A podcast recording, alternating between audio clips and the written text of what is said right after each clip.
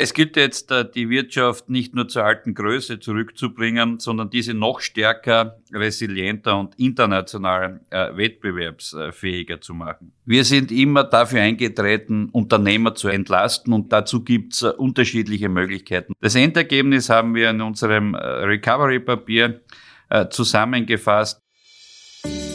Kurz und bündig, der Podcast des Wirtschaftsbundes.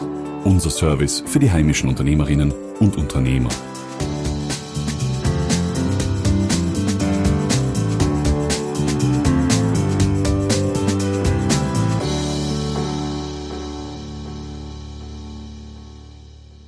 Die letzten 14 Monate waren für uns alle eine herausfordernde Zeit. Die Pandemie hat Österreich zu mehrmaligen Lockdowns gezwungen und unsere Unternehmerinnen und Unternehmer hart getroffen. Mit den geplanten Öffnungsschritten am 19. Mai haben wir endlich wieder eine Perspektive und die Planungssicherheit, die viele so dringend brauchen. In unserer heutigen Folge spreche ich mit unserem Generalsekretär Kurt Ecker, was es nun braucht, um endlich wieder unternehmen zu können. Mein Name ist Valentin Petritsch und herzlich willkommen zu einer neuen Folge von Kurz und Bündig. Lieber Kurt, die Regierung hat endlich Öffnungsschritte für den 19. Mai angekündigt. Wie geht es jetzt in der kommenden Zeit weiter für uns? Es gilt jetzt, äh, die Wirtschaft nicht nur zur alten Größe zurückzubringen, sondern diese noch stärker, resilienter und international äh, wettbewerbsfähiger zu machen. Die Krise hat in äh, vielen Bereichen gezeigt, dass die österreichischen Unternehmerinnen und Unternehmer sich sehr schnell auf neue Umstände einstellen können und durch Kreativität und Mut auch in der Lage sind, viel zu schaffen und auch sich in dieser Zeit weiterzuentwickeln. Die Krise hat aber auch aufgezeigt, äh, wo es noch äh, Nachholbedarf gibt und wo wir vor allem mutige Reformen brauchen werden. Wir vom Wirtschaftsbund haben ja Anfang des Jahres Workshops mit Unternehmerinnen und Unternehmern gemacht, um die dringendsten Probleme jetzt herauszufinden und vor allem die Probleme nach der Krise, wenn es endlich wieder aufgeht. Was ist dabei herausgekommen? Also uns war es vor allem einmal sehr wichtig, quer durch äh, das Bundesgebiet äh, mit unseren Vertreterinnen und Vertretern ins Gespräch zu kommen, ihre Erfahrungen äh, aus den Gesprächen mit den Mitgliedern vor Ort auch aufzunehmen und zu überlegen, wie können wir das bündeln und in einen Plan gießen. Die Schwerpunkte, die wir da uns quasi herausgeklustert haben, ist der eine Bereich rund um die Arbeitsplätze äh, oder die Arbeitswelt. Wie geht's mit den Arbeitsplätzen weiter? Wie gehen wir mit der Herausforderung am Arbeitsmarkt um? Ein großer Bereich die Bildung, äh, Ausbildung, Weiterbildung, Lehrlinge, Fachkräftemangel. Äh, der dritte Bereich, ähm, wie, können, wie kann es gelingen, den Aufschwung äh, zu unterstützen, äh, die Konjunkturherausforderung auch dementsprechend vorzubereiten. Und ein ganz wichtiger Punkt, der vierte Punkt, nämlich auch einen Schwerpunkt im Bereich des Umweltschutzes und der Innovation in dem Zusammenhang auch ein, ein großes Augenmerk zu legen.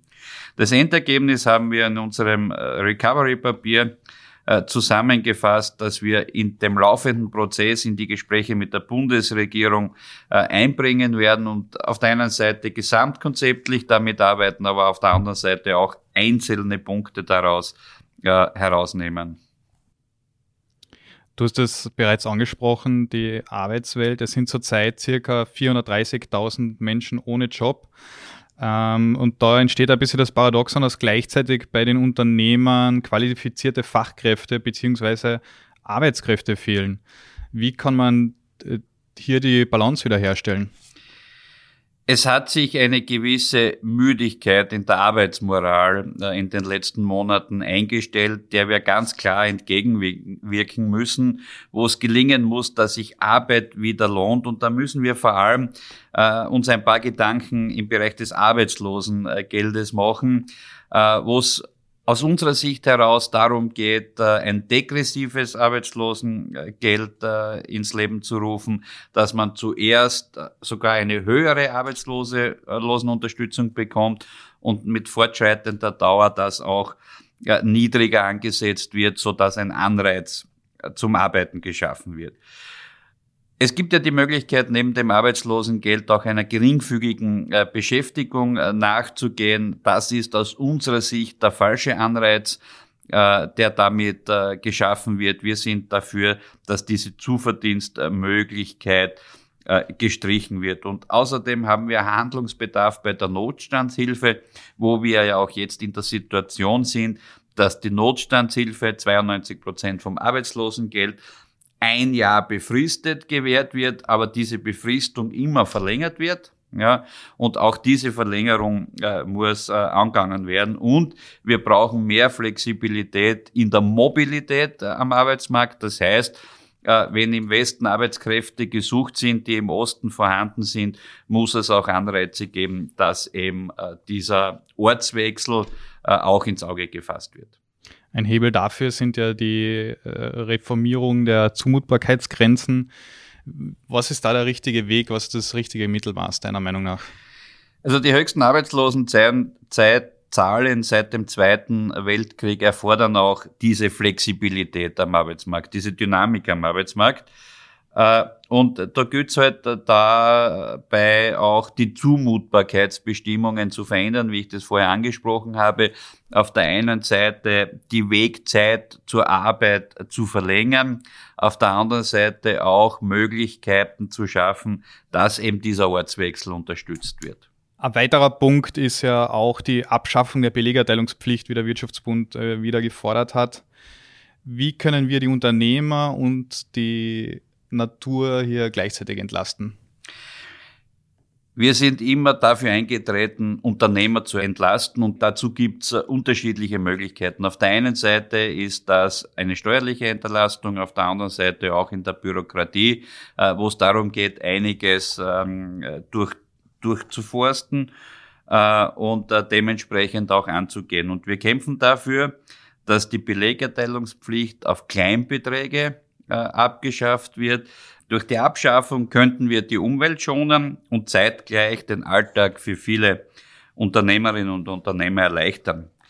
Derzeit äh, ist es so, dass der Kunde bei einer Barzahlung, egal für welche Betragshöhe, den Beleg entgegennehmen muss und zumindest bis außerhalb äh, des Geschäftes äh, mitnehmen soll.